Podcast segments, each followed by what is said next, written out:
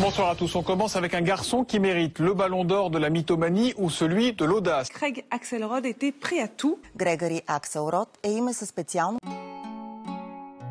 je m'appelle Grégoire Axelrod et les médias m'appellent le Rocancourt du football. Et bonjour, c'est Nicolas de Immobilier Compagnie, bienvenue dans cette nouvelle émission. Et oui, dans cette émission, on n'est pas sur héritage, euh, pour la simple et bonne raison que je voulais faire une émission sur Capital de M6 de ce week-end qui a très glorieusement euh, choisi les sujets de l'immobilier.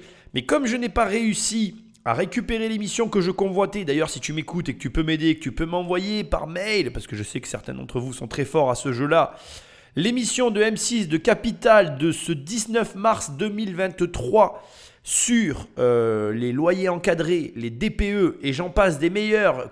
Bref, un sujet que je voudrais absolument traiter en podcast. Bref, bref, bref, bref. J'ai perdu, et je ne vais pas te le cacher, beaucoup de temps pour essayer, pour mettre en œuvre les dispositifs nécessaires pour récupérer l'émission, mais c'était beaucoup trop compliqué. Donc au final, n'ayant plus de temps et la journée ayant passé, je me suis rabattu sur un sujet que j'ai vu passer un jour comme ça vite fait, que, que j'ai en backup. J'ai comme ça des petites émissions en backup, où je me suis dit, tiens, ça c'est un sujet assez drôle. Alors je ne connais pas la totalité de l'histoire. Le podcast risque de ne pas être très long, mais je pense que toi et moi, on va passer un énorme moment ensemble. Dieu sait que tu sais que j'aime euh, tout type d'histoire, même les plus bizarres, mais aussi que j'aime les arnaqueurs. Alors, je les aime, façon de parler. hein. Attention, remettons l'église au centre du village. Je n'aime pas les arnaqueurs et je n'aime pas les arnaques, mais j'aime bien voir la démarche intellectuelle qui se cache derrière. D'ailleurs, à ce propos, je voudrais envoyer un petit message à tout le monde sur l'émission de la semaine dernière. Je sais qu'elle n'a pas plu à tout le monde parce que dans les héritages, il y a des crimes, il y a des décès et effectivement, j'ai lu d'un peu cette partie pour me concentrer sur les mécanismes psychologiques. Donc, encore une fois, je ne cautionne pas, comme ici, je ne cautionne pas l'arnaque euh, qui a été montée par euh, donc la personne que nous allons suivre aujourd'hui. Je ne cautionne pas tous les actes répréhensibles, négatifs et qui n'ont pas lieu d'être en soi. Simplement, j'essaye toujours de m'intéresser à tout type de sujet, malgré que, à prime abord, certains soient beaucoup plus difficilement abordables que d'autres. Et je t'invite à faire de même. Et au lieu de critiquer sans chercher à comprendre, essaye de comprendre et justement de ne pas forcément critiquer, même si tu n'es pas d'accord sur bah, tout ce qui peut se passer. Parce que je te rassure, l'émission de la semaine dernière, bien évidemment que je ne peux pas être en accord avec un crime. Mais comme je l'avais dit dès le départ, sujet difficile, j'ai mis de côté non pas le crime, mais tout ce qui ne traite pas des sujets qui m'intéressent pour me concentrer sur l'argent. Bon, on va pas y passer deux heures. T'as compris l'idée. Et avant d'attaquer cette nouvelle émission sur un ton plus léger avec une histoire nettement plus incroyable pour le coup, je te rappelle que tu peux aller sur immobiliercompagnie.com. Dans l'onglet formation, il y a mes formations et il y en a plusieurs à des prix très différents. Il y a ensuite l'onglet livres où tu vas trouver tous mes livres. Tu cliques, tu cliques et tu les reçois dans ta boîte aux lettres. Et enfin, il y a un onglet coaching. Pareil, tu cliques et on travaille ensemble sur les sujets qui sont les tiens. Avant d'attaquer l'émission, je suis obligé de te le rappeler aussi, tu prends le téléphone d'un ami, tu l'abonnes sauvagement à l'émission parce que les podcasts c'est dur à référencer ou alors laisse-moi des étoiles et un commentaire là où tu écoutes le podcast. Je t'assure que c'est ce qui m'aide le mieux. Sans plus de transition, Patrick Magneto. Quand j'avais 10 ans, euh, mon père est venu me voir jouer pour la première fois au foot. Et on a perdu 4-0. Bon, j'étais un peu enrobé à l'époque. Et à la fin du match, il me dit euh, Mais t'es vraiment trop nul, t'es trop feignant, je veux plus jamais que tu joues au foot. Et en fait, quand il m'a dit ça, ça a été un déclic pour moi, un déchirement.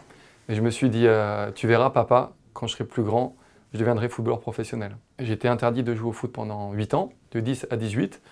Bah, je jouais dans mon jardin. Le truc le plus intéressant dans la vie, c'est les interdictions et la difficulté. Et alors quand ça se cumule, je t'assure que tu peux y être très attentif, ça dénote de personnalité singulière et de comportement exceptionnel. Alors, ce que j'essaye de te dire, c'est que si un jour tu es confronté à l'une de ces deux problématiques, l'interdiction ou les grandes difficultés, ce à quoi tu dois être attentif, c'est ta réaction et les actions que tu mets en place pour justement, pas contourner, mais faire en sorte que malgré les problèmes, la chose que tu convoites arrive.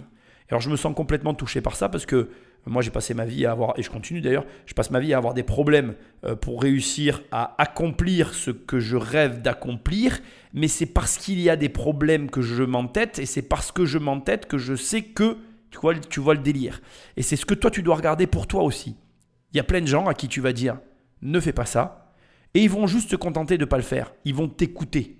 Alors bien sûr, je t'incite pas, dans ce que je m'apprête à te dire, à faire des choses hors la loi, et encore que, ça va te surprendre, mais c'est très représentatif à mon sens. Quand même pas la loi, même pas la raison, il n'y a rien qui t'arrête, la motivation, tu sais qu'elle est là. En définitive, moi je crois que une personne, quand elle veut réellement quelque chose, il n'y a rien qui l'arrêtera d'accomplir ce qu'elle a décidé d'accomplir. Et je suis convaincu, par exemple, que si tu n'as pas d'argent, c'est juste parce que tu t'es jamais intéressé à l'argent. Si tu n'as pas je ne sais quoi que tu convoites dans ta vie ou que tu as toujours voulu, c'est parce que tu t'es jamais donné les moyens d'avoir cette chose. Je pense, et je le crois profondément, que tout le monde est capable d'obtenir précisément ce qu'il souhaite, dans la mesure où il le souhaite vraiment. Et d'ailleurs, les termes que je viens d'employer sont intéressants parce qu'ils sont faux. Je pense que nous avons tous des souhaits, et je pense que nous sommes tous très peu à avoir des volontés. Et je pense que la volonté chez la majorité est très faible, alors que les souhaits chez la majorité est très forte. Et d'ailleurs, pour reprendre les termes pour la minorité, je pense que chez la minorité, donc la minorité de gens qui arrivent à obtenir ce qu'ils veulent, il y a très peu de souhaits, mais énormément de volonté. La balance, elle est inversée. Parce que quand tu veux quelque chose, tu obtiens la chose, tu mets tout en place pour que ça arrive, et il n'y a rien qui t'arrêtera, pas même les échecs. Tu vas recommencer, recommencer, tu vas contourner le problème. Tu vas contourner la loi. La preuve, on va le voir ici. Et du coup, enfin, la loi, en fait, tu vas comprendre. Et du coup, ce que j'essaye de te dire, c'est que l'interdiction, les problématiques, la difficulté, c'est un très bon curseur pour jauger, évaluer ta motivation, ton engagement à réaliser ce que tu convoites. Et je le redis encore, il y a trop de gens qui ont de souhaits, il n'y a pas assez de gens qui ont de la volonté. Travaille ta volonté. Et comment on la travaille? En passant à l'action. Si tu passes ton temps à faire des choses. Ah non, pardon. Je reformule. Si tu passes ton temps à souhaiter des choses sans ne jamais rien faire pour qu'elles arrivent, ben, tu sais très bien qu'en fait, en définitive, tous ces souhaits que tu as, ça ne reste que des souhaits. Moi, je peux tous les matins me réveiller et souhaiter des trucs, tu vois. Je peux souhaiter euh, avoir une Lamborghini, euh, je peux souhaiter avoir une maison de 400 mètres carrés. mais si dans ma vie, je mets rien en place pour que ça arrive, ça reste un souhait. Tu vois, c'est une idée qui traverse ma tête, elle passe comme ça, et puis c'est tout. Mais si après, par contre, je fais tout ce qu'il faut pour réussir à ce que la, la, volonté, enfin oui, parce que le souhait ne soit pas un souhait, mais une volonté, que la volonté s'accomplisse, tu m'as compris, eh bien à ce moment-là, c'est plus pareil. Il y a des personnes, comme on va le voir ici, qui ont une volonté et qui vont tout mettre en œuvre pour que cette volonté s'accomplisse. Et c'est très différent du souhait. Comme je te dis, voilà, les souhaits, tu en as tous les matins. La volonté, tu as un truc, ça t'obsède, et de manière obsédée, tu vas continuer inlassablement jusqu'à ce que ça arrive, et ce, qu'importe le prix que tu vas en payer, et je ne parle pas que d'argent. Note ça dans un coin de ta tête, c'est hyper important, et vraiment, hein, bon après, j'aime pas ce que je m'apprête à dire, je pense pas que ce soit une question de, de comment dirais-je, de, de, comportement, parce qu'on pourrait croire que c'est un tempérament ou un comportement, ou même un don, tu vois. Je pense que j'arriverai à avoir une discussion avec quelqu'un, et si la personne en face me dit oui, mais c'est un don, euh, d'avoir cette capacité à finalement ignorer les problématiques et à avancer malgré tout. Je pourrais l'entendre, mais tu sais que j'y crois pas. Moi, je pense que on peut, on peut arriver euh, à bout de toute situation dès l'instant qu'on travaille. Bien sûr qu'il euh, y a des moments dans la vie, on a besoin d'avoir des, des prises de conscience. Par exemple, peut-être que là, tu es en train de réaliser que euh, tu as plein de souhaits et que tu n'as pas de volonté. Si je t'ai fait prendre conscience de ça, c'est très bien. Parce que si tu en prends conscience, tu vas commencer à dire, OK, je veux vraiment que tel truc dans ma vie se réalise. Donc, euh, je vais tout faire maintenant pour que ça arrive. Et à partir de là, il n'y a plus rien qui va t'arrêter parce que tu l'as compris. Et il y a des gens qui le comprennent tard et c'est OK en fait. Tant que tu mets en place dans ta vie ce qu'il faut à un moment donné pour que les choses elles arrivent, elles arriveront. Mais si tu ne fais rien, il se passera rien. J'ai connu quand j'étais jeune la vie euh, aisée. Et en fait, mes parents ils parlaient d'argent tout le temps. Donc euh, au bout d'un moment, j'ai dit mais je veux pas être comme eux, j'ai pas envie de parler d'argent du matin au soir, alors que tu en as déjà beaucoup. Moi, je voulais une vie différente, je voulais m'amuser, je voulais un challenge. Donc c'est pour ça que le foot, ça m'a plu tout de suite. Euh, j'étais nul, Donc euh, j'avais rien à perdre. Ici, il y a deux points que je trouve très intéressants. Le premier, et que, qui, est en fait le deuxième que lui dit, mais qui est pour moi hyper important, que je veux que tu gardes dans un coin de ta tête. Il part du principe qu'il était nul, mais qu'il avait rien à perdre. Et ça, c'est un paradoxe que je trouve très intéressant parce que la plupart des gens, c'est parce qu'ils sont nuls qu'ils imaginent qu'ils ont quelque chose à perdre. Regarde, d'ailleurs, je vais illustrer mes propos, tu vas comprendre tout de suite. Très souvent, on a peur de faire les choses parce que comme on ne sait pas les faire, on s'imagine qu'on a beaucoup à perdre, alors que comme ils viennent le dire, en vérité, on est nul. Moi, quand j'ai commencé à investir, j'avais strictement rien à perdre. Et plus j'ai avancé dans l'investissement, plus j'avais à perdre, et pourtant, j'ai continué à investir. C'est le paradoxe. Et alors qu'au départ, là où j'avais le moins à perdre, c'est là, moi dans mon cas, je me suis posé aussi très peu de questions parce que j'ai eu le même raisonnement que lui. Mais c'est au départ que la plupart des gens ont la plus grosse des peurs. Et parce que là aussi, il y a un paradoxe et c'est tellement vrai, c'est qu'en fait, c'est extrêmement difficile de se confronter à l'image que l'on a de ce que on souhaite faire. Et là, je vais employer le terme souhait, tu vois, je réfléchis vraiment au mot que j'emploie par rapport à ce que l'on est au moment où on commence. Je vais mettre un petit peu maintenant en forme tout ce que je viens de te dire. En gros, quand tu souhaites te lancer dans une activité, tu as envie de très rapidement avoir de gros résultats. Et du coup, ce que je suis en train de te dire, c'est un petit peu ce que je crois. Je pense que tu te mets une énorme pression pour quelque chose qui n'a pas lieu d'être. Mais c'est humain. C'est-à-dire que on est tous pareils, on veut avoir rapidement le même résultat que celui que l'on convoite ou que celui que l'on peut apprécier, voir, j'en sais, rien, en n'acceptant pas la réalité dans laquelle nous sommes au présent, à savoir un débutant. Donc je vais te donner des exemples maintenant parce qu'il faut quand même un petit peu poser des, bases concrètes sur ce que je suis en train de te dire. Là ici, on a un, un amateur de football qui rêve d'être joueur de foot professionnel. Il aimerait tout de suite être joueur de foot professionnel sans avoir à passer par la case débutant. Et finalement, je pense que c'est un mélange euh, à la fois d'une espèce de honte sociale. Je, peux me tromper dans mon analyse, mais c'est comme ça que moi je vais le poser. On, a, on, veut vivre en société, on a envie d'être apprécié des autres. Donc du coup, on n'accepte pas d'avoir ce statut de débutant. Je pense qu'il y a une énorme peur de l'échec, de l'erreur. Et je pense qu'on ne veut pas perdre. Je pense que notre aversion à la perte, d'ailleurs je ne le pense pas, c'est un fait scientifique, notre aversion à la perte est supérieure au gain.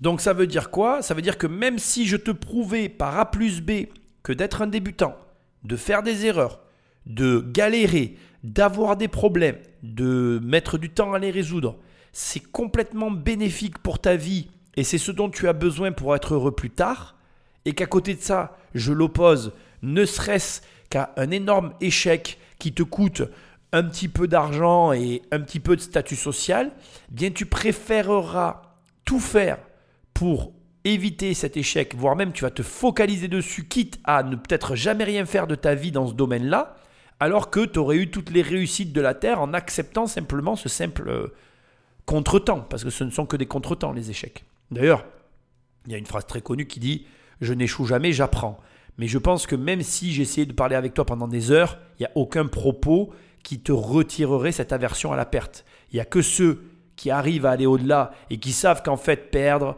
ne pas réussir, galérer, enfin, etc., etc., blablabla, ça n'est vraiment pas important et que donc il n'y a que ceux-là qui sont capables de s'engager en, en, ignorant finalement les difficultés du départ. Mais ce que toi tu dois entendre, c'est que ici on a quelqu'un qui euh, n'a pas cette aversion à la perte, il n'a pas ce raisonnement-là, et il arrive à se dire, je n'ai rien, donc je n'ai rien à perdre. Et c'est un, état d'esprit.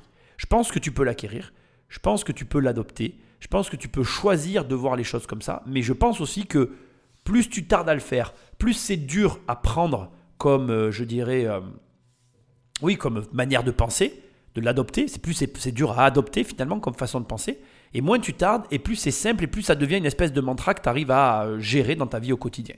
Et vraisemblablement, de mon opinion, s'il n'avait pas pensé comme ça dès le départ, jamais son histoire ne serait euh, arrivée et n'aurait euh, pu exister en fait. Et donc, je pense que c'est une bonne manière de penser. Par contre, pas pour faire le mal, mais bien évidemment pour faire le bien. À 16 ans, je me suis amusé à créer un, site internet. Euh, franchement, euh, c'était un peu l'époque du Far West du football, et tant mieux pour moi. Parce que moi, déjà, juste d'avoir un site internet, c'était un truc de fou. Il y avait que les euh, 10 meilleurs joueurs du monde qui avaient un site. J'ai copié le site de Ronaldo et puis j'ai changé euh, un article de l'équipe qui disait euh, Anelka vers le Real Madrid. J'ai mis Axel Roth vers le Real Madrid. Et un jour, je vais à la boutique du PSG pour, euh, pour voir une copine qui était vendeuse. Elle m'a dit Est-ce que tu veux visiter le parc? Euh, Évidemment, c'est un truc de fou. Et après, je lui dis Attends, je dois d'abord acheter un maillot de foot euh, pour mon frère, le maillot euh, des pros en fait. Évidemment, c'était pour moi. J'ai mis mon nom Axel Roth derrière avec mon numéro, un numéro, un faux numéro, 17. Quand on a fait la visite du parc, je lui dis Ah, tu peux me prendre en photo sur la pelouse, etc. Et je savais que ça, ça allait relancer euh, ma carrière. Je l'ai mis sur mon site internet, je l'ai envoyé à tous les agents comme quoi j'avais la photo officielle du PSG. J'ai aussi fait un montage d'une vidéo où c'était moi qu'on voyait avec un club qui s'appelle Sens en National 2, mais j'avais changé l'intro et j'avais dit que c'était un match de la réserve du PSG. Donc euh, il fallait se vendre parce que quand tu joues en équipe 5, tu es en district, même si tu es Cristiano Ronaldo, tout le monde s'en fout. Je me suis amusé à envoyer des lettres à tous les plus grands clubs anglais, à Chelsea, Manchester City, Liverpool. Ils ont tapé mon nom sur internet, ils sont tombés sur mon site. C'est un club de D2 qui s'appelle Swindon Town qui m'a dit euh, Ok, venez euh, vous entraîner deux jours avec les pros. Bon, il est certain qu'ici, on a quelqu'un qui est très bon en storytelling parce qu'il minimise un petit peu, à mon avis, le process et il minimise aussi, euh, comment je vais dire, sa connaissance de, du domaine dans lequel il a frappé quand il a sévi. Alors pour le coup, on parle du football. Je pense que beaucoup de gens connaissent le football. Moi non, mais sûrement toi oui.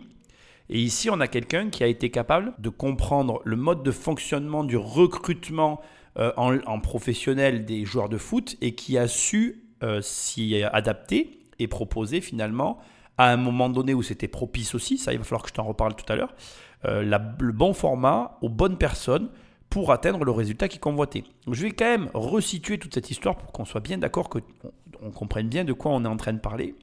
Donc, euh, juste pour que tu le saches, hein, on parle de Grégoire Axelrod. Alors, A-K-C-E-L-R-O-D, qui est quelqu'un qui s'est fait passer pour un joueur de football professionnel alors qu'il ne l'était pas. Pour te situer, euh, il jouait dans un euh, sombre club, enfin j'exagère un peu, mais il était dans un petit club euh, d'amateurs et c'était un joueur lui-même amateur qui a voulu signer un contrat de professionnel. Pour comprendre aussi, euh, ici, on a quand même quelqu'un qui, comme je te l'ai dit, minimise ses compétences et sa compréhension du domaine parce que non seulement il a été capable de dupliquer un site internet d'un joueur professionnel et de derrière créer un univers qui correspond aux normes et aux codes de la profession. Donc ça veut dire qu'il y a une connaissance approfondie du sujet, une maîtrise des outils pour proposer et fournir un environnement illusoire aux personnes ciblées, et derrière, en plus de tout ça, il a l'audace d'agir en conséquence. C'est-à-dire que il a le comportement de quelqu'un qui serait réellement un joueur de foot à s'y casser les dents. Ça montre à la fois le monde de fonctionnement de nos sociétés humaines, il y a des codes. Si tu comprends ces codes, tu vas être capable de réaliser des projets que même toi tu n'imagines pas. Parce que quand tu parles selon les mêmes codes que les personnes, que le domaine d'activité, enfin peu importe, que la cible que tu as en tête, bien tu peux réussir. Là, on est bien d'accord. Le mec, au moment où il fait son site internet, au moment où il envoie les recommandés, il n'a rien, il n'existe pas. Il crée son existence de toutes pièces. Alors maintenant, il y a des questions qui s'imposent à toi auxquelles je vais répondre. J'ai pas vu toute l'interview, donc euh, on va avancer ensemble et je peut-être que ce que je vais dire sera répété, mais c'est pas grave. Du coup, après, je m'arrêterai pas dessus et ici, je vais t'expliquer. Alors d'abord, quel âge a Grégoire Axelrod? Il a le même âge que moi. Il est de 1982. Ensuite, en quelle année ont lieu les faits? En 2004. On est à l'avènement, à l'orée d'Internet. C'est-à-dire que l'Internet de 2004, c'est absolument pas l'Internet d'aujourd'hui. Ce détail est extrêmement important parce qu'il corrobore un élément que je remets souvent sur la table, c'est la chance. C'est-à-dire que il a eu la chance de faire tout ça à un moment donné où c'était pour lui possible de le faire. Mais maintenant, je vais rajouter quelque chose que je dis jamais et que je commence à percevoir. C'est-à-dire qu'il y a un truc qu'il ne doit pas dire et que je pense qu'il existe, c'est qu'il a dû faire des choses avant. C'est-à-dire que la chance, on la provoque ou on la provoque pas, ça c'est des croyances personnelles. Par contre, il y a ceux qui la saisissent et ceux qui ne la saisissent pas. Pourquoi? Parce que ceux qui la saisissent, ils ont tellement échoué, ils ont tellement eu des opportunités que quand ils l'aperçoivent, ils sont capables de la saisir pleinement. Et là, je pense qu'on est face à quelqu'un qui avait une énorme passion pour le football. Ça nous renvoie à ce que je disais tout à l'heure, à savoir qu'il a eu des interdictions de jouer au football. On l'a empêché d'évoluer dans ce domaine. Malgré tout, il avait une passion dévorante. Il est allé au-delà et il a réussi à acquérir des connaissances et à y faire quelque chose parce que il a bravé tous les interdits, il a bravé tout ce qui s'est opposé à lui pour arriver au résultat qui s'était fixé. Et ça, c'est ce qui fait qu'il a été capable de saisir la chance. Parce que je crois à la chance, je pense que la chance fait partie de l'équation de la réussite, mais je veux le préciser parce que je ne le précise jamais. Pour qu'une personne soit capable de saisir les opportunités lorsqu'elles se présentent, eh bien, soit la personne y a été très souvent confrontée et lorsque ça se présente, eh elle va saisir la balle au bon, soit, en fait, son histoire, dans son expérience, il va y avoir, euh, ben oui, voilà, des expériences, ça fait redondant ce que je dis, mais c'est ça, il va y avoir des éléments qui vont faire que justement, il va être capable d'analyser, de comprendre et de saisir l'opportunité qui se présente à lui. Voilà, et ça, je veux que tu l'entendes, c'est important. Nous sommes pour partie la somme de notre histoire et pour autre partie la somme de l'histoire des actions que nous posons et de ceux que nous construisons au quotidien. Et ici, on est face à quelqu'un qui a eu certes de la chance, mais qui a eu aussi la capacité de saisir l'opportunité quand elle s'est présentée à lui. Et ça, c'est pas tout le monde qui est capable de le faire. Donc moi, en fait, je jouais même plus au foot. J'avais jamais joué sur un terrain 11. Bon, c'était une catastrophe parce que au bout de 10 minutes de jeu, il y a le gardien adverse euh, qui fait un long dégagement. Moi, je veux faire une tête, mais je me le prends dans l'oreille. Donc il y a tout le monde qui rigole, je tombe par terre. Et puis dans le vestiaire, je voyais bien que j'étais le seul qui n'était pas musclé. C'était tous hyper baraque et moi, euh, j'étais le mec complètement basique. Puis petit à petit, euh, j'ai progressé. Je mangeais sainement, je me couchais avant minuit, j'allais jamais en boîte de nuit, même s'il y avait 15 mannequins qui me disaient viens, viens avec moi à l'hôtel, je disais non, c'était sûr. Donc j'étais hyper sérieux. J'ai fait allez, des essais dans le monde entier le plus fou dans cette affaire, et je ne sais pas si tu le perçois, mais bon, je pense que c'est assez clair malgré tout, c'est le sérieux dont il fait état ici. C'est-à-dire que malgré qu'il y ait un décalage, puisqu'il arrive quand même à faire des, essais dans des matchs de réserve, etc., eh bien, il, euh, il se rend très vite compte, comme il le raconte, hein, je ne vais pas te redire les choses, de l'écart qu'il y a entre lui et les autres. Et pour autant, non seulement il ne se démotive pas, mais en plus, il le prend au sérieux et il le prend d'autant plus au sérieux qu'on ressent qu'il essaye de compenser, de, réduire l'écart qu'il y a entre les pros et lui. Ce qui est d'autant plus fou parce qu'il est en plein dans une arnaque finalement. On peut parler d'une arnaque à ce stade, puisqu'il prétend être ce qu'il n'est pas. Mais au bout du compte, il le prend tellement au sérieux qu'à force de s'entraîner, ben, qu'est-ce que tu crois qu'il va se passer? Qu'est-ce que tu penses si demain tu euh, mimais finalement la personne que tu rêverais d'être? Est-ce que tu crois, et je te pose la question, que tu finirais par être celui que tu rêves d'être? Est-ce que tu penses que si demain je te mets de l'argent dans les poches, tu mets du liquide, qui, ne serait rien d'autre que ton argent en fait, est-ce que finalement tu commencerais à avoir le comportement de quelqu'un qui a de l'argent? Alors moi je ne vais pas répondre à ces questions, parce que je pense que tu sais très bien à quoi je fais référence et qu'il y a euh, des personnes dans le développement personnel qui mettent en avant ce genre de choses, qui te disent, ben, si tu veux avoir de l'argent, retire de l'argent, mets-toi-le dans les poches, comporte-toi comme quelqu'un qui a de l'argent et puis tu finiras par avoir de l'argent. Moi, je pense que nous sommes la somme d'un ensemble d'éléments qui composent notre vie. Je pense que nos vies sont designées par nous-mêmes, que nous sommes les architectes de l'environnement que, que nous avons, en fait, que nous avons construit nous-mêmes. Et je pense que tu es capable non seulement de modifier en profondeur euh, ta, ta, ta situation, ton environnement, mais qu'en plus, tu peux réellement choisir ta vie. Même si aujourd'hui, beaucoup de gens la subissent, même si aujourd'hui, ça te semble insoluble et que tu as l'impression d'être perdu ou loin de tout, tu n'es pas dans une position si inconfortable que ce que tu imagines et tu n'es surtout pas en incapacité d'accomplir ce que tu veux accomplir. Le problème, c'est est-ce que tu t'en donnes les moyens, premièrement, et deuxièmement, justement, qu'est-ce que tu fais pour avoir les moyens de changer? Ce qui ne te plaît pas dans ta vie. Parce que là, regarde, le mec, il avait rien. Tu peux imaginer quelqu'un dans sa chambre qui a monté un site internet, qui fait croire une vie qui n'est pas la sienne. Et en plus, ah, voilà le mensonge, quoi. Il fait croire à des euh, sportifs de haut niveau qu'il est lui-même sportif de haut niveau. Quand il prend le premier avion pour aller faire le premier essai, il se confronte à une réalité qu'il connaît déjà, à savoir que premièrement, ben, il n'a pas le niveau, et que deuxièmement, il n'est pas ce qu'il prétend être. Et donc, il fallait avoir, en plus d'une certaine euh, audace, je dirais, une conviction dans le fait qu'on va arriver au résultat qu'on convoite à toute épreuve, parce que t'imagines psychologiquement comme ça doit être dur. Comme il dit, euh, il, se prend des ballons dans l'oreille, euh, il fait rire tout le monde, il se fait railler et moquer de lui sur le terrain. Euh, il voit très clairement et tout de suite qu'il y a une énorme différence physique entre lui et les autres et que donc bah, sa vie au quotidien ne lui permettait pas d'avoir le physique qu'il aurait dû avoir. Donc du coup, il devait composer avec. Et tout ça, c'est des épreuves qu'il faut être capable d'encaisser et de franchir. Parce que je te rappelle, juste au cas où tu ne le saches pas, si tu abandonnes, et c'est pareil dans la vie, hein, D'ailleurs, c'est pareil dans tout, hein, l'entrepreneuriat, l'investissement, etc. Si tu abandonnes, c'est là que tu perds. Ça veut dire que si au premier match d'essai, il avait jeté l'éponge et puis s'était dit ben, j'arrête, il n'aurait pas eu une histoire rocambolesque à, à raconter. Donc ça veut dire que tu as des problèmes. Ah ben ça tombe bien, c'est le chemin de la réussite. Tu n'y arrives pas, ben, ça tombe bien, c'est le chemin de la réussite. Oh là là, ça te paraît infaisable, c'est trop compliqué, t'as pas d'argent, t'as plein d'excuses. Ah ben ça tombe bien, c'est les épreuves avant d'entrer dans le chemin ou sur le chemin de la réussite. Excuse-moi, je me suis un peu mélangé dans mes propos.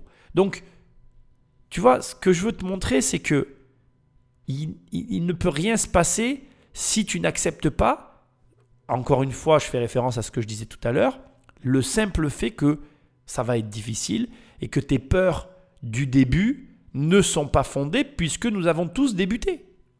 Nous avons tous eu un début, nous avons tous eu un début qui a été ce qu'il a été, et nous avons donc tous vécu des moments peu glorieux qui ne sont pas restés dans nos têtes et qui n'étaient pas si importants que ça parce que justement on voyait plus loin et qu'on se disait c'est pas grave, je vais quand même y arriver. Et crois-moi, je suis en train de te parler, je vis encore des moments difficiles, j'en vivrai encore, tu en vivras encore, nous en vivrons tous et ce jusqu'à la fin de notre vie. Et la question n'est pas de se dire comment je vais résoudre ces problèmes, comment je vais faire ceci, comment je vais faire? Non, non, c'est pas du tout ça la question.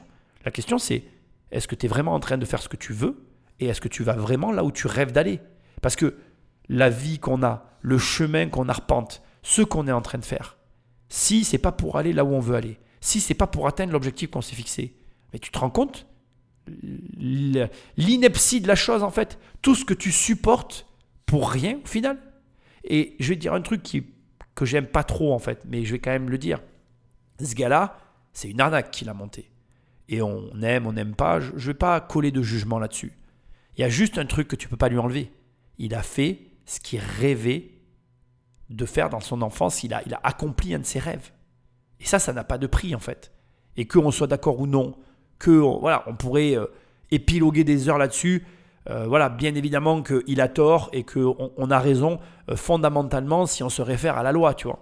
Mais c'est pas la question en fait. Moi, ce que j'essaye juste de te montrer, c'est que la vie vaut la peine d'être vécue dès l'instant qu'on essaye de réaliser ses rêves.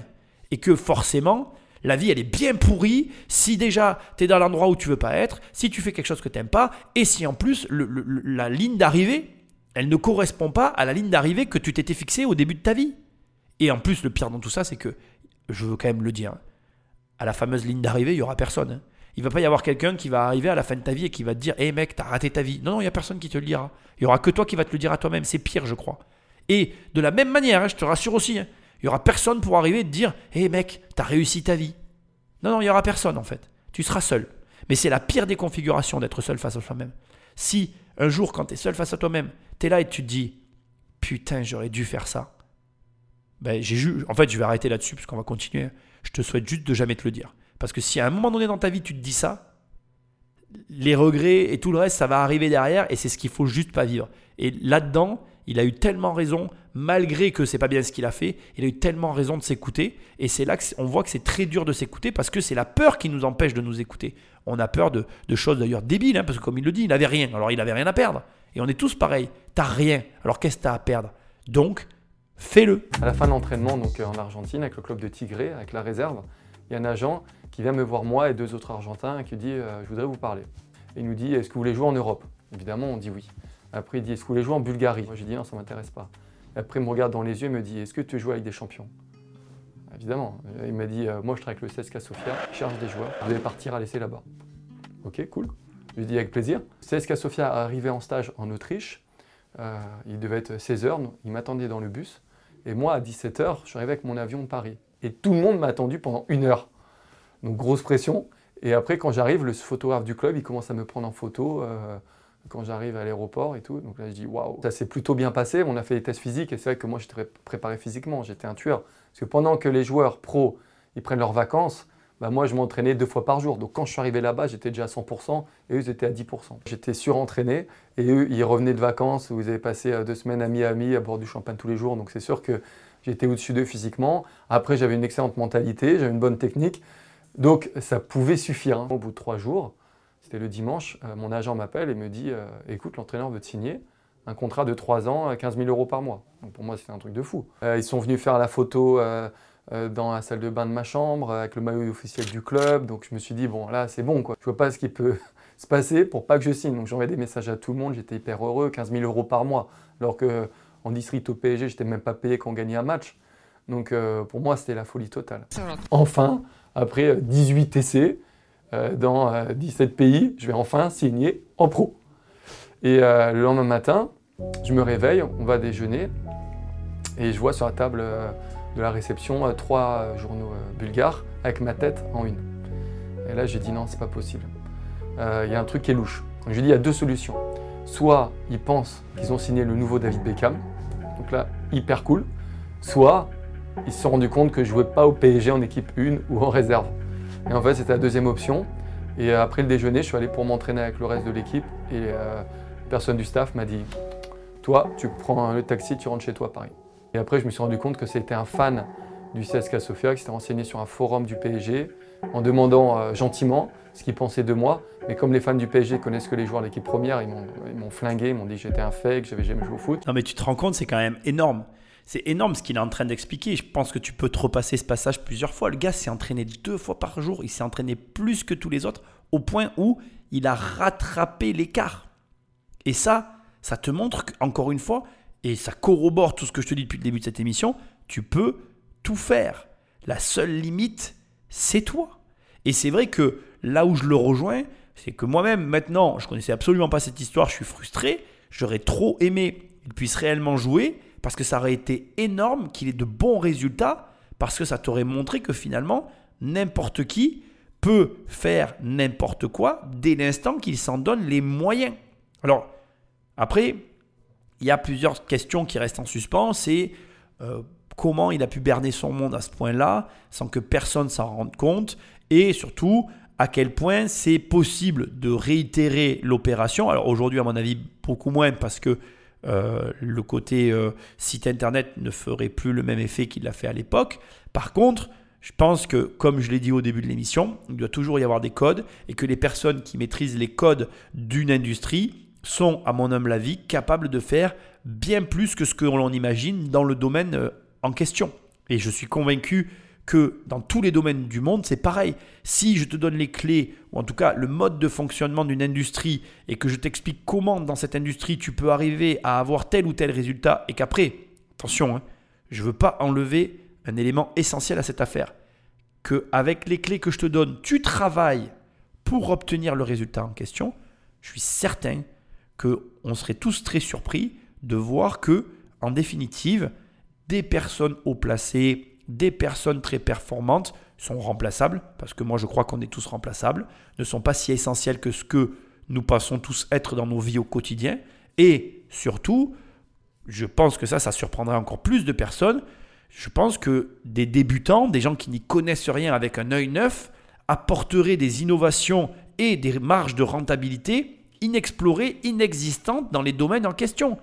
Je reste convaincu que quelqu'un qui vient d'un domaine extérieur et qui amène un œil neuf sur une profession, sur une expertise, enfin bref, sur tout un tas de trucs, va rapporter beaucoup plus que des gens qui ont beaucoup d'expérience et qui sont sur des acquis et sur, très souvent d'ailleurs, moi je le remarque, on a tous plus ou moins les mêmes manières de fonctionner. Donc en fait, on se retrouve dans des métiers uniformisés pour lesquels l'innovation, ben, quand elle se présente d'abord, elle dérange et ensuite elle est mal comprise au début parce que ben, justement, il n'y a pas d'œil neuf et qu'on se, on se reproduit entre nous. Excuse-moi, l'expression, elle n'est pas belle, mais tu comprends ce que je veux dire. Finalement, on est tous pareils. En immobilier, on se connaît tous plus ou moins, on vient tous des mêmes cercles, on a tous les mêmes modes opératoires, c'est pareil dans le système financier, c'est pareil dans tous les métiers en fait, dans l'artistique, dans le football, enfin bref, je peux te parler de plein de métiers, c'est pour tout la même chose. Et c'est très dommage. En tout cas, c'est mon opinion. Je trouve ça très dommage parce que je pense que là, on avait l'opportunité de, constater, de voir que le domaine du football professionnel, aussi, euh, comment je dirais, euh, euh, éloigné qu'il puisse paraître, ne l'est pas tant que ça du commun des mortels. Maintenant, je, c'est vraiment important. Et c'est ce que je veux que tu retiennes. Il a travaillé. Il a travaillé deux fois par jour. Il sortait pas en boîte de nuit. Il s'accordait rien. Il a été vraiment hyper sévère envers lui-même parce qu'après, à un moment donné, à mon, avis, ça reste que mon homme la vie, pris dans sa propre histoire, eh bien, d'abord, je pense qu'il voulait le signer, son contrat, je pense qu'il aurait voulu arriver au bout, et je pense qu'il avait vraiment envie d'accomplir ce qu'il avait commencé. Et c'est tout à son honneur. Et je te souhaite de faire la même chose. Parce que d'abord, un, tu en es capable, et deux, je pense que même la plupart des gens, mais toi, mais même la plupart des gens autour de nous, ne se rendent pas compte du potentiel, de la capacité que nous avons tous à atteindre des, objectifs qui, nous semblent inatteignables. Donc, encore une fois, qu'est-ce que tu attends pour passer à l'action? J'ai un peu de regret parce que j'aurais bien aimé me tester à ce niveau-là. Alors peut-être que j'aurais pris le bouillon, ok, pas de problème, mais peut-être aussi que ça aurait marché. Ce qui m'a fait le plus mal, c'est même pas l'histoire du CSKA Sofia euh, avec le club, c'est les médias français, avec un journaliste euh, de l'Express qui m'avait envoyé un mail et qui m'a dit bonjour, on, on prépare un article sur vous, veuillez me rappeler. Je le rappelle cinq fois dans le week-end. Il ne me répond pas. Le lundi, je, suis parti m'entraîner à, l'athlétisme. Et quand je reviens, je vois une centaine de textos, des appels, euh, enfin pas des dizaines d'appels. Je dis qu'est-ce qui s'est passé? C'est un truc de fou. Et je regarde euh, des textos, c'est marqué euh, je ne veux plus jamais te revoir, merci d'effacer mon numéro, etc. D'autres pourquoi tu as fait ça? Ça, le voleur, escroc, je sais pas quoi. Je dis oula, il y a quelque chose qui n'est pas clair. Et je tape le lien qu'on m'envoie, c'était l'article de l'Express, et c'était marqué le vrai faux footballeur. Et là, le journaliste, il m'avait chargé à mort. Il m'avait appelé Grégory, je m'appelle Grégoire. Et en fait, son article, il arrivait numéro 1 dans l'Express. Euh, donc ça a été repris par tous les médias. J'avais Canal qui m'appelait sur mon téléphone fixe euh, à 7h du match. J'avais BFM, LCI. Alors que le téléphone fixe, avant, il n'y avait que ma grand-mère qui l'avait. Je me dis, mais comment ils ont eu mon numéro quoi? Et après, donc j'ai accepté d'aller sur BFM euh, aux 20h. Bonsoir à tous. On commence avec un garçon qui mérite le ballon d'or de la mythomanie ou celui de l'audace. À vous de voir. Il a réussi, a presque réussi à se faire recruter par le CSK Sofia l'été dernier. Après avoir soigné son faux CV, s'inventant notamment un passage au PSG. Le tout parfaitement mis en scène sur son site internet. Ils m'ont flingué euh, médiatiquement. Et sur internet, quand tu tapais mon nom, tu voyais l'escroc du foot direct. Et là, je me suis dit, ouf, pour signer mon contrat pro alors que on m'appelle l'escroc du foot, là, ça va être très chaud. Et je me suis dit, euh, allez, il faut que je montre à tout le monde que je peux jouer une saison en pro. Ça s'est réalisé au Canada. Enfin, j'avais des statistiques, enfin, je montrais que j'étais un vrai joueur de foot parce que au bout d'un moment, euh, tout le monde pensait que j'étais Pierre Ménès. Je trouve son histoire incroyable. Mais alors vraiment incroyable parce que déjà, c'est mon impression, hein. je pense que la, comment je dirais, l'état d'esprit qu'il a à ce moment-là est très mal euh, retranscrit au travers de ce que je peux voir ici. C'est-à-dire que là, il te raconte ça comme ça. Euh, j'ai reçu des dizaines de messages de gens qui j'étais un arnaqueur et tout. Mais le mec, non seulement il a gardé la tête froide, mais en plus il accepte d'aller à BFM. Mais en plus, derrière, il continue dans le même axe en se disant je dois y arriver, il faut que je, puisse afficher des, statistiques malgré que tout le monde est en train de m'accuser euh, de, de, comment dirais-je, d'être un arnaqueur et un escroc, alors que le gars, il a escroqué personne dans le sens voilà, moi tout à l'heure j'ai dit qu'il a escroqué. Escroquer, c'est prendre de l'argent à des gens. Il a pris de l'argent à personne. Il a juste menti et triché sur une réalité qui n'était pas la sienne. Mais à force de travail, il a tout fait pour que la réalité qui n'était pas la sienne devienne la sienne. Et il a cherché à prendre un raccourci. C'est ce que tout le monde cherche à faire. À un moment donné, il faut arrêter. Je veux dire, ne nous mentons pas ni toi ni moi. Si demain je te montre un raccourci sûr vers je ne sais quel objectif que tu t'es fixé, si tu as l'opportunité de le prendre, ben, j'espère bien que tu le prendras. Moi, j'ai rien contre les opportunistes. Ça ne m'a jamais gêné. Quelqu'un qui est capable de saisir des opportunités, ce n'est qu'une personne intelligente. Ce qui est gênant, ce sont les personnes qui écrasent les autres, qui prennent la place de quelqu'un, qui te poussent, qui agissent euh, sans aucun état d'âme, ça c'est gênant. Mais quelqu'un qui a une opportunité, qui l'a saisie, qui essaye comme lui, ben, par le vecteur d'un site internet, d'accéder plus vite à un rêve qui l'habite, je vois pas où est le problème en fait. Il a arnaqué, il a menti sur un CV, mais pas au point de passer à la télé. Oui, ça a vexé des personnes qui se sont fait avoir. Et alors Je veux dire, il a aussi été fort. C'est deux manières de voir la chose. Après, on pourrait en parler pendant des heures. C'est un problème de sensibilité et de point de vue. Et là-dessus, personne n'a raison, personne n'a tort. Chacun, entre guillemets, voit midi à sa porte. Moi, ce que j'essaye de te montrer ici, c'est que cette personne, elle a un état d'esprit à toute épreuve. Il y a 95% des gens qui se seraient effondrés 10 fois au vu de tout ce qu'ils viennent raconter. La plupart des gens n'auraient même pas continué en fait. Ils se seraient effondrés avec le passage à la télé. Et je suis certain que ça va pas s'arrêter là et qu'il va y avoir encore des rebondissements. Et je suis certain que c'est le genre de personne, Grégoire, à être capable de faire de ses faiblesses une force et à être capable de se relever de toutes les situations parce que il est capable de tenir bon face à la tempête parce qu'il a un objectif et que quoi qu'il arrive, il ne lâchera jamais. Et si tu comprends que c'est cette mentalité-là, juste ça, il te suffit d'acquérir que ça. Quoi que tu veuilles faire dans ta vie, si tu as ce comportement-là de ne jamais lâcher quoi qu'il arrive, tu y arriveras, c'est certain. Mais encore faut-il que tu l'acceptes, que tu acceptes tout ce que je te disais tout à l'heure, que tu acceptes que les difficultés fassent partie du chemin, que tu acceptes que bien évidemment la perte fait partie du chemin, que tu acceptes que ça ne sera pas toujours facile et que tu acceptes que tu vas devoir tomber pour mieux te relever.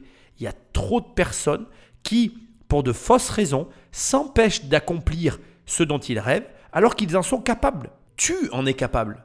Tu en es capable. Je ne te connais pas, je ne sais pas quels sont tes rêves, peu importe, tu peux les accomplir. Seulement, comme l'a fait Grégoire et comme il le montre, est-ce que tu es prêt à en payer le prix?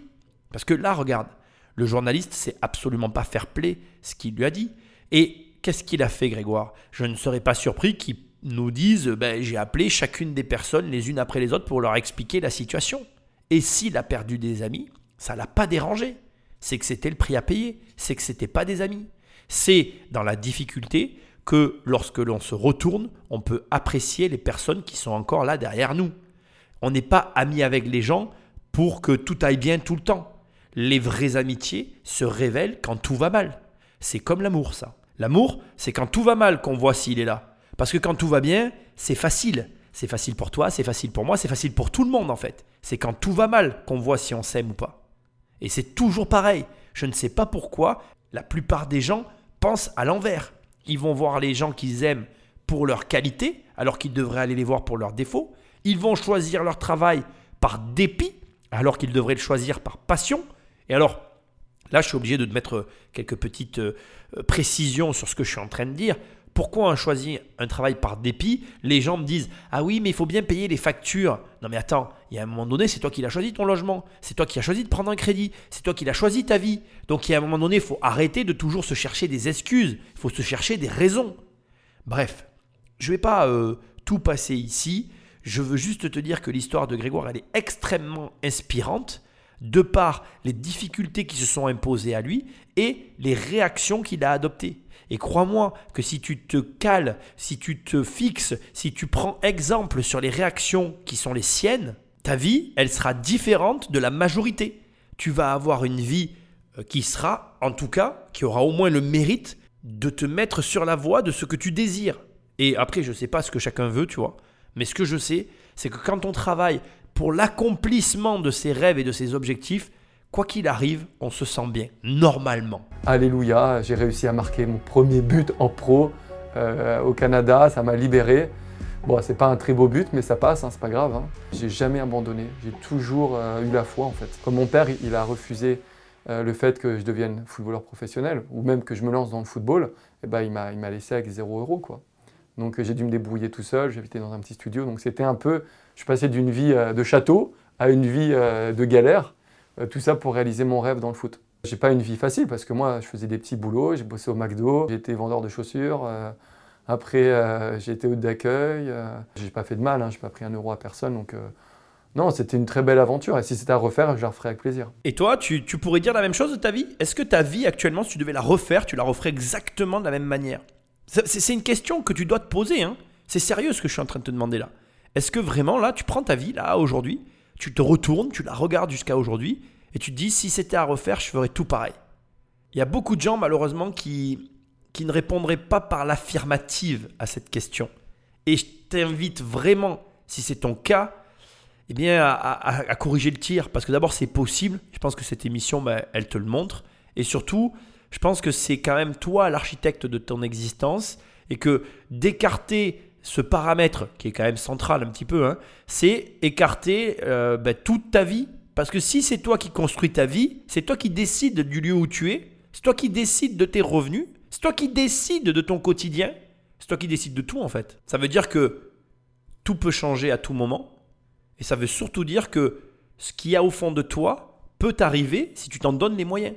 Tu sais, moi j'aime pas bien quand euh, on dit l'argent c'est une énergie et tout. Je, ça me, il y a un truc qui me gêne dans tout ça parce que je crois qu'en même temps ça, ça, comment je vais dire, ça met des mots sur une de mes pensées sans réellement arriver à la précision avec laquelle j'aimerais que ce soit dit.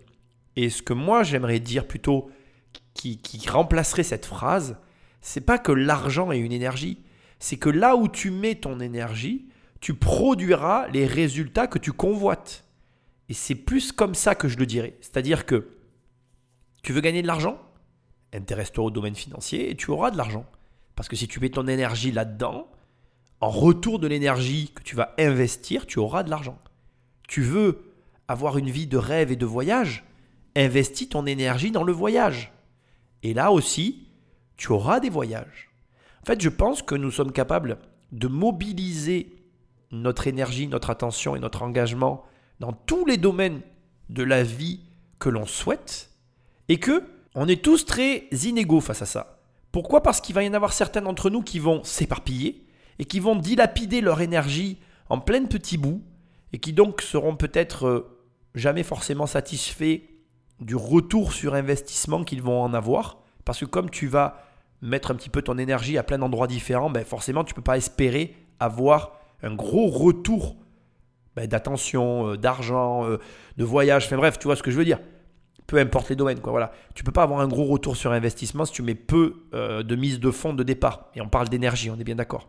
Et à l'inverse, tu as les gros bourrins, dont moi je fais partie, qui vont se focaliser que sur un truc. Ils vont effacer tout le reste. Moi, je suis très, très, très focalisé. Et c'est, et c'est quelque chose de très fatigant, hein, de ne faire qu'une seule chose tout le temps en permanence et d'être très concentré. C'est très dur aussi. L'être humain s'éparpille. Je pense que notre nature, c'est de s'éparpiller. Et je pense que, moi par exemple, par rapport à l'investissement locatif, je vais prendre cet exemple-là qui me concerne et je veux que tu l'entendes parce que c'est très important. Je pense que le secret de la réussite, c'est d'être focalisé. Parce que là, tu vois, Grégoire nous le montre, hein, il a été focalisé sur le fait de devenir pro. Devine quoi? Il est devenu pro. Et on peut tous le faire. Mais je pense que notre nature profonde ne nous incite pas à être focalisé à ce point-là. Parce que la, la, foca- la focalisation à, un extrême, bah, c'est le sportif de haut niveau, c'est euh, le mec qui a des gros résultats. Les gens qui ont des résultats sont extrêmement focalisés. C'est pour moi euh, comme, euh, tu vois, comme si tu me dis, ben, l'eau elle est salée, ben, il y a du sel dans l'eau, tu vois. C'est c'est un peu, voilà, c'est une lapalisse, quoi. Voilà, c'est une évidence. Pour moi, si tu veux avoir des gros résultats, peu importe le domaine, là on parle pas que de l'argent. Eh bien, devine quoi, ne fais que ça. Tu auras des gros résultats. C'est euh, voilà, c'est pas magique, c'est logique. C'est- elle est pas mal celle-là.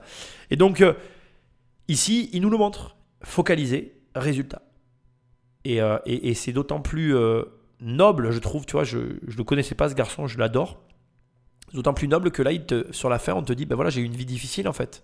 Et tu vois, c'est dingue le comportement des journalistes. Là, tu te rends compte que les journalistes, c'est vraiment une profession qui n'est liée que pour partie euh, à la vanité et au fait qu'ils aient un article ou un sujet qui soit vu et lu. Donc ils ne travaillent que dans cet objectif-là, au lieu de ressortir le bon côté de l'histoire. Attends, bordel, ça c'est une histoire euh, qui devrait être racontée à plein de gens. Je veux dire, ça te montre que euh, le fait d'être professionnel de football ne dépend pas, et voire ne dépend d'ailleurs beaucoup plus finalement du marketing et euh, de la manière de présenter le CV et des relations et des connexions que finalement de la qualité du joueur. Alors, petite information sur Grégoire Axelor, il a son père qui a fait Harvard, qui a fait l'école de Harvard aux États-Unis, et qui apparemment était assez bon en com, et c'est tout naturellement que euh, Grégoire, lui aussi, était assez bon en communication. J'ai fait quelques recherches. J'ai pas voulu trop euh, faire de recherches sur la personne, parce que tu vois, même ça, ça me plaît pas en fait. Ce que je te dis là, je l'ai vu dans un article, et c'est trop réducteur pour Grégoire. Tu peux pas dire de quelqu'un comme ça, euh, c'est grâce à son père, parce que son père, tu comprends, il est allé à Harvard et tout. Ça me plaît pas en fait. Parce que il y a derrière cette personne une détermination que tu ressens. Quand le mec te dit j'ai travaillé au McDo, j'ai été hôte d'accueil. Le gars était prêt à tout pour voir se réaliser son rêve, sans aucune concession. Sa famille lui a tourné le dos, il a continué. Mais qui fait ça, quoi? Qui est capable de faire ça? Très peu de gens. Et, et ça, indépendamment de tout ce que tu peux penser c'est quelque chose que tu dois adopter comme comportement dans ta vie si tu veux vraiment quelque chose. Et devine quoi? J'adore cette phrase de le devine quoi, la question elle me plaît trop. Si tu me dis que tu veux un truc, mais que tu me dis en parallèle, ah mais moi je suis pas prêt à faire tous ces sacrifices, ben la réponse elle est toute trouvée. En fait, ce que tu veux, tu le veux pas vraiment. Les gens qui veulent quelque chose sont prêts à tout sacrifier pour l'avoir. Je fais des parallèles avec ma vie parce que ce sont des parallèles faciles à faire. Si tu veux en savoir plus, tu t'appriches sur Amazon, tu as mon livre qui apparaît tu lis mon bouquin, tu verras, c'est un peu la même chose. Mais moi, je suis resté célibataire très longtemps. Pourquoi? Parce qu'il n'y a aucune femme qui a accepté mon projet, en fait. Il n'a jamais été question de, de, comment je dirais, de faire des compromis avec mon projet de vie. C'est soit tu acceptes, soit tu sors. Et j'ai vécu comme ça jusqu'à ce que je rencontre quelqu'un qui accepte. Et fait amusant, elle a accepté et aujourd'hui mon projet évolue et change parce que comme elle est rentrée dans ma vie, ben, j'ai moi-même, sans qu'elle me dise rien, recalibré, réajusté le tir pour laisser la place qui était la sienne, à elle et à ma fille maintenant, dans ma vie. Comme quoi, il ne fallait pas vouloir rentrer dans la vie d'une personne. D'ailleurs, on va transformer ce que je suis en train de dire avec un conseil généralisé. Si demain tu rencontres quelqu'un, tu es un homme et une femme, peu importe, tu rencontres une personne qui a un rêve, au lieu d'essayer de changer le rêve de l'autre, accepte-le en fait. Parce que si tu l'acceptes, l'autre, naturellement, te laissera une place. Moi, en tout cas, c'est ce qui m'est arrivé. Et j'y crois à ça. Je pense que quand on accepte l'autre personne, en fait, l'autre, il est automatiquement reconnaissant. Moi, j'ai pas besoin de dire à ma femme, euh, je ne sais quoi sur ma vie, en fait. Elle est, elle est inclue dans ma vie, en fait. Il y a des choses qu'elle sait. Même s'il y a des choses qu'elle n'accepte pas et qu'elle n'aime pas parce qu'elle sait très bien que ça fait partie de mon rêve et que c'est pas, c'est pas discutable, je sais qu'elle sait qu'il y a des choses sur lesquelles elle fait partie du truc, quoi. Et c'est ce que je veux te dire. Je pense d'abord que tout le monde devrait avoir un rêve, parce que je pense que nourrir son rêve, c'est nourrir sa vie. Nourrir sa vie avec des rêves que l'on réalise, c'est euh, voilà, euh, partager du bonheur, tu vois, euh, partager quelque chose avec les autres et, vivre avec des projets. Tu peux pas vivre sans projet. Enfin, moi, j'ai du mal à comprendre ça. Peut-être que c'est possible, mais ça encore, c'est autre chose. Mais tu vois ce que je veux dire? Je pense qu'avoir des projets comme celui-là, qui le portait, c'est ce qui lui a insufflé le, courage, insufflé, je sais pas, insufflé, insufflé, c'est ce qui lui a insufflé du courage, et c'est ce qui fait que j'en suis certain qu'il réussira toujours dans sa vie en fait. Parce que cette aventure, elle lui a appris des choses, d'abord il aurait appris nulle part ailleurs, mais surtout, elle lui a donné une vision de la vie et une capacité d'adaptation que, rien ni personne ne peut apprendre.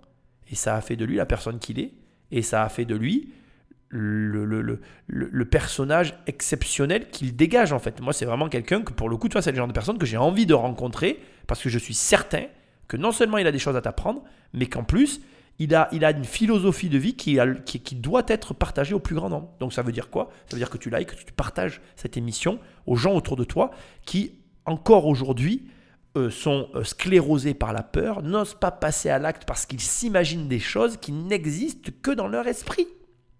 Je veux dire, là vraiment, le mec a fini par jouer au Canada, par marquer un but, par avoir des statistiques, alors qu'en France, on disait de lui que c'était un escroc. Donc, il n'y a rien, mais alors rien dans la vie qui est impossible. Et comme je disais à mon grand-père, impossible n'existe que dans la bouche de celui qui le prononce. Je suis devenu agent de joueur de foot, j'ai voulu montrer en prenant des jeunes de cité que personne ne voulait, qui jouent en amateur dans des clubs français qu'aucun club pro ne voulait, qu'on pouvait leur donner une chance. Je les ai amenés à Liverpool, à Manchester City, à Aston Villa, dans les plus grands clubs du monde, ils avaient 16, 16 ans. Et euh, il y en a qui a signé. Il y en a un euh, qui a signé à Aston Villa, contrat pro de deux ans, alors qu'il n'était même pas gardé dans son club pourri en région parisienne. bon, moi je suis agent maintenant, je vois ce que c'est. Hein. C'est que du relationnel, la vérité. Je pourrais signer ma grand-mère hein, si je voulais. Mais bon, je fais un minimum. Je signe un joueur qui sait faire deux passes. Et voilà comment on fait d'une faiblesse une force. Et je crois que l'émission ne pouvait pas mieux terminer. J'en ai fait une émission euh, beaucoup plus sur l'état d'esprit que quoi que ce soit d'autre. J'espère que tu m'en veux pas, mais ça change un peu. Et et, et, et, et, je pense que tu peux mais carrément t'inspirer de lui. Parce que tu vois toute cette histoire qui, qui en aurait détruit plus d'un quand même. Hein. Il y a beaucoup de personnes qui se seraient effondrées à sa place. Eh bien lui, non seulement il en a fait une force, mais il en a fait son métier. c'est énorme, c'est énorme. C'est tout ce que je te souhaite. Et ça montre que d'abord, il n'y a pas de bon chemin, que tu ne dois pas demander à tes enfants de faire des études, que tu ne dois pas leur dire euh, fais ceci plutôt que cela. Je pense que, encore une fois, comme je l'ai dit dans l'émission, euh, essaye de les inciter déjà à avoir des rêves et à tout faire pour les accomplir. Apprends-leur à être exactement comme les Grégoire, déterminés. Parce que moi, j'ai appris ça dans le sport. Hein.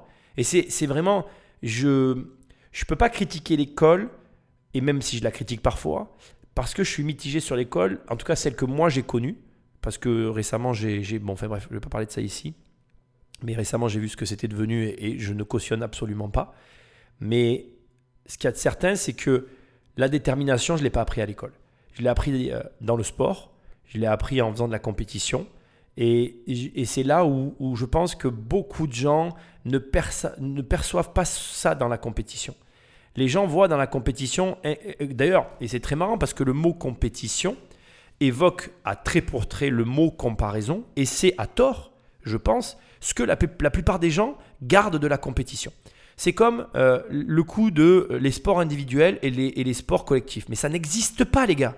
Ça n'existe pas. Il n'y a aucun sport qui est individuel.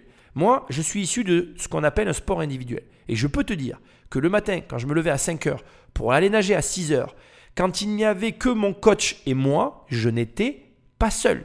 Et je peux aussi te dire que depuis quelques années, alors même si cette année ça n'a pas été très glorieux, je le reconnais bien volontiers, mais je m'entraîne seul, je peux te dire que s'entraîner seul, c'est-à-dire vraiment s'entraîner seul, c'est-à-dire je, je n'ai aucun club derrière moi, je n'ai aucun entraîneur, je n'ai aucun objectif, je n'ai aucune compète devant moi, je n'ai rien. C'est-à-dire que je vais juste au sport pour aller chercher un entretien physique et, je dirais, un côté euh, voilà, bien-être, me sentir bien dans mon corps et prendre soin de, ce que je suis en tant qu'être humain, tu vois, de, prendre soin de, de l'enveloppe charnelle qui m'a été donnée à ma naissance.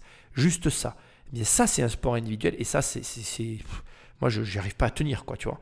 Alors que faire du sport dans un cadre, dans un club, avec un entraîneur, avec des collègues, même si le sport sur le papier il est individuel, il est tout sauf individuel. Tu te réveilles le matin, quand tu te lèves à 5 heures, tu sais qu'à tes potes, tu y vas pourquoi? Parce que tu vas retrouver tes potes. Tu arrives, tu es seul, il y a ton entraîneur, tu fais l'entraînement pourquoi? Parce qu'il y a ton entraîneur. Mais la vérité, c'est que s'entraîner seul, et puis ah, attends, on va finir aussi avec ça. L'objectif de la compète, l'objectif de je vais faire un temps, l'objectif de je vais réaliser ceci, je vais atteindre cela, je vais faire telle course. Parce que des fois, tu peux juste essayer de préparer une course pour la finir. Enfin bref, tu m'as compris. Peu importe ce qu'il y a autour d'un cadre, mais dès que tu mets un cadre sur du sport, ce n'est plus un sport individuel. Parce que le cadre te permet justement d'y aller. Et là, ça je veux le dire, mais le problème des gens, c'est que dans compétition, ils ne gardent que le mot comparaison, et c'est tout sauf ça.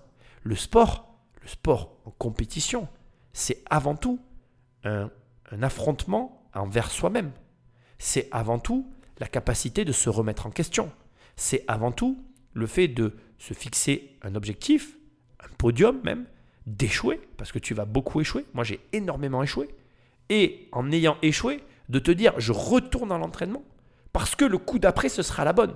Et tu te re-rates, et tu retournes dans l'entraînement, et tu te re-rates, et tu retournes à l'entraînement, et, tu... et c'est que ça. C'est un éternel recommencement avec une succession d'échecs ponctués par une série de victoires qui, à elles seules, font tenir un édifice entier d'échecs. Et ça, il n'y a que le sport en compétition, pour moi en tout cas, qui me l'a appris. Je ne l'ai appris nulle part ailleurs. Et je vais dire que dans la vie, c'est de loin une des compétences les plus essentielles qui existent à mon sens et qui devraient être transmises le plus vite possible aux enfants. Ton gamin te dit qu'il veut arrêter le sport qu'il a commencé, tu lui dis non. Non, désolé, ça n'est pas possible. Ah, tu es méchant, Nicolas, tu l'obliges. Oui, je l'oblige, oui. Parce que dans la vie, s'il veut atteindre un résultat, il va être obligé de faire des choses. Et ça, qui te l'apprend en fait? Si tu dis oui tout le temps à ton gamin, qui lui apprend? Qui lui dit ben, Tu sais, en fait, dans la vie, malheureusement, tu veux ça, tu vas devoir faire ça. Ah, mais tu le veux vraiment? Ben, Tu vas vraiment devoir le faire. Ah oui, tout le long, là, regarde, tout ce trajet que tu vois là, il va y avoir que des échecs. Tu vas devoir te relever à chaque fois. Tu vas devoir serrer les dents, retourner le faire. Ça te plaît pas? Ah, ben, c'est pas grave en fait. Tu veux vraiment l'objectif? Ah oui, oui, tu le veux, ben vas-y, continue. Ouais, c'est pas bon? Non, mais c'est pas grave, tu continues. Ah, c'est dur? Ah ouais, c'est pas grave, tu continues. Ça fait mal? Ah, c'est pas grave, tu continues. Ah, tu veux plus? Ah, ben c'est pas grave, tu continues parce que tu le veux vraiment. Ou alors c'est que tu le voulais pas. Et ça, tu vois, là, là, quand je le vois qu'à la fin, il est agent de joueur, c'est la consécration. C'est presque, j'ai envie de te dire, c'est presque l'histoire là, je ne sais pas où est-ce qu'elle en est aujourd'hui, mais elle est déjà réussie en soi. La morale de l'histoire, elle est là. Elle est que le gars, il a fait un choix et il s'y est tenu, quoi qu'il arrive, quoi qu'il en coûte. Et ça, encore une fois, tu dois le comprendre, l'appliquer et tout faire pour que les choses, elles arrivent. Oui, c'est dur. Oui, et c'est dur pour tout le monde, même quand tu vois des mecs pour qui ça a l'air facile. Et d'ailleurs, laisse-moi te dire une chose, plus ça a l'air facile, plus ça a été difficile. Plus ça a l'air rapide et plus tu crois que ça a été instantané, moins le travail est visible, moins il est visible, plus il a été douloureux. Parce que ça s'est fait dans la douleur et ça a été tellement fait et refait et re-refait qu'à la fin, ça a, l'air euh, fluide. Tu te dis, waouh, tu, fais ça, on dirait que tu l'as fait toute ta vie. Ben ouais, parce qu'en fait, je l'ai fait toute ma vie. Je n'ai fait que ça. Et je n'ai jamais cessé de le faire. Et dans cette, euh, cette phrase que je dis qui a l'air toute simple, je fais les choses, faire les choses, ça peut paraître simple. Il faut que tu mesures bien la somme de remise en question, les difficultés, les sacrifices, les, toutes ces choses que tu ne vois pas en fait, que je ne peux pas énumérer tellement il y en a, qui font que la personne, elle est précisément là où elle est au moment où tu la regardes. Et rappelle-toi, c'est hyper important. Je ne suis pas en train de te dire tout ça pour, pour te mettre un coup à la tête et te dire tu y arriveras jamais. Non, non, pas du tout.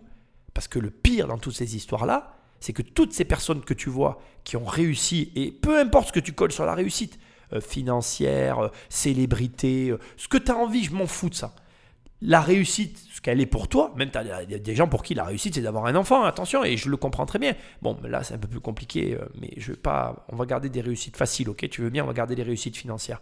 Tu vas prendre la réussite financière, c'est mon sujet après tout. Je prends la réussite qui m'intéresse à moi. Tu prends la réussite financière, eh bien, tous ces gens que tu vois qui ont la réussite financière, ils ont eu le même début que toi. Ils l'ont eu. je veux que tu l'entendes, c'est hyper important. Moi, j'ai eu pas d'argent du tout. Du tout. Pas un rond, pas un pécos, rien. Nada, walou. Je regardais mes potes. Je vais pas refaire de la pub sur mon livre, tu le liras si tu en as vraiment envie. Mais je regardais mes potes et ils avaient dix fois plus d'argent que moi. Je ne pouvais plus rien faire. Plus rien. Du tout. Donc, tout le monde est passé par des phases plus ou moins difficiles, ça c'est vrai, parce que pour certains c'est moins difficile que pour d'autres, on va quand même aussi le reconnaître, et j'ai pas de problème avec ça. Mais on a tous des phases difficiles qui sont toutes différentes, et la question n'est pas de se comparer, contrairement à ce que la plupart des gens le pensent dans le sport. La question, c'est jusqu'à quel point tu es prêt à te remettre en question et jusqu'à quel point tu es prêt à rester dans l'axe sur lequel tu es pour atteindre l'objectif que tu t'es fixé. Quand je dis rester dans l'axe, ça veut tout dire. Hein. Un axe, ça veut dire que tu peux bouger à l'intérieur. Tu as euh, deux euh, barres parallèles qui autorisent des euh, axes, des, des, mouvements sinusoïdales pour justement naviguer comme ça et atteindre l'objectif. Il faut pas être alors, il faut pas être obstiné, il faut être déterminé. Mais enfin, il faut aussi un peu d'obstination quand même. Et au final, voilà, je veux que tu l'entendes. Je veux vraiment que dans ta tête, tu t'arrives à te dire que, un, tout le monde a été dans la même position que toi. Tu as 40 ans, tu jamais investi de ta vie, tu penses que c'est raté pour toi, que tu es passé à côté. Faux. Pense à Ray Kroc. Il a découvert McDonald's à la cinquantaine, bien pesé, et il a fait fortune à 50 ans. Tu euh, as peur parce que tu te dis, oh là là, qu'est-ce que vont penser les gens de moi? Mais tous, ils ont eu ces moments-là. Tous. Ils ont eu un moment où ils se sont demandé, qu'est-ce que les gens vont penser de moi? Tu prends Warren Buffett, le plus grand investisseur du monde, il a suivi les cours de Dal Carnegie parce qu'il avait du mal avec les relations sociales.